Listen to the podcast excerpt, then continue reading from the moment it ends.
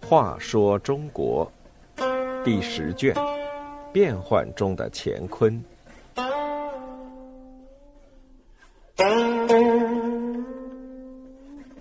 三十七，成也未博，败也未博。唐朝后期藩镇割据中，骄兵悍将发动兵变，自行废立节度使。到五代，废立的已是皇帝了，朱友贞便是第一个。朱友圭杀了父亲，自做皇帝。君王朱友贞不服，心想：靠宫廷政变做皇帝，我为什么不能？他与朱温的女婿赵岩密谋，欲取而代之。赵岩告诉他，关键人物是掌握后梁精锐部队，并控制魏博镇的杨师厚。只要他说句话，传告禁军，事情马上办成。唐朝后期的各路藩镇中，最重要的是号称天雄军的魏博镇。魏博是战略要地，拥有魏州、亳州、象州、魏州、贝州、澶州等六州四十三县。魏博节度使的决策常关系到和硕的向背，影响唐王朝的政局。这种情况一直延续到五代，但从唐时。田承嗣具有魏博以后，长期以来，魏博的节度使都是由牙军定的。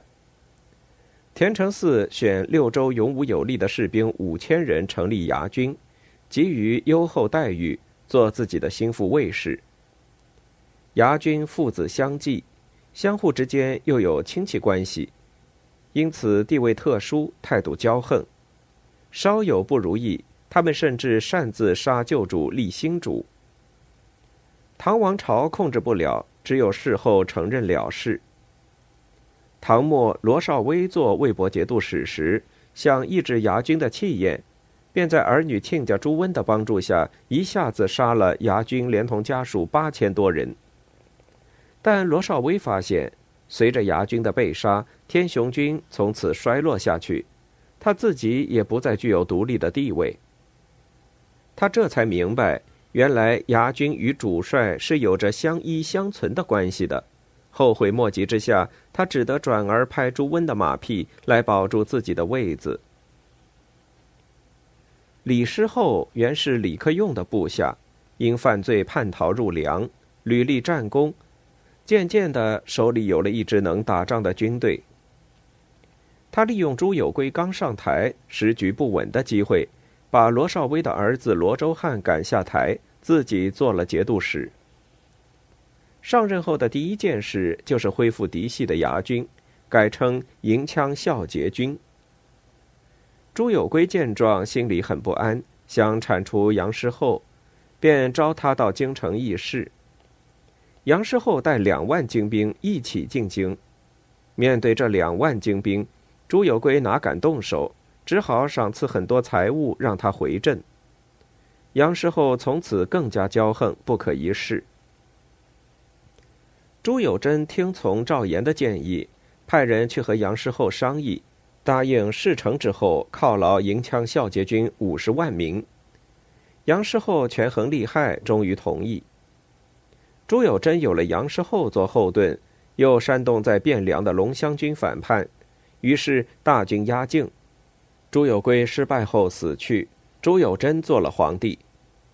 唐朝后期藩镇割据中，骄兵悍将发动政变，废立的还只是主帅、节度使。到了五代，废立的就已是皇帝了。朱友贞便是第一个由兵变拥立的皇帝。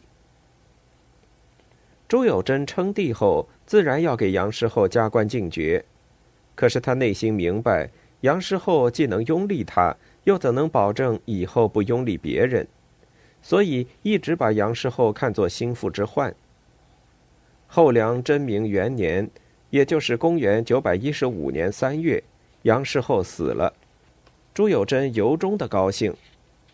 大臣赵岩和邵赞对他说：“魏博地广兵强，一直是唐王朝的心腹之患，一百五十多年没法除去。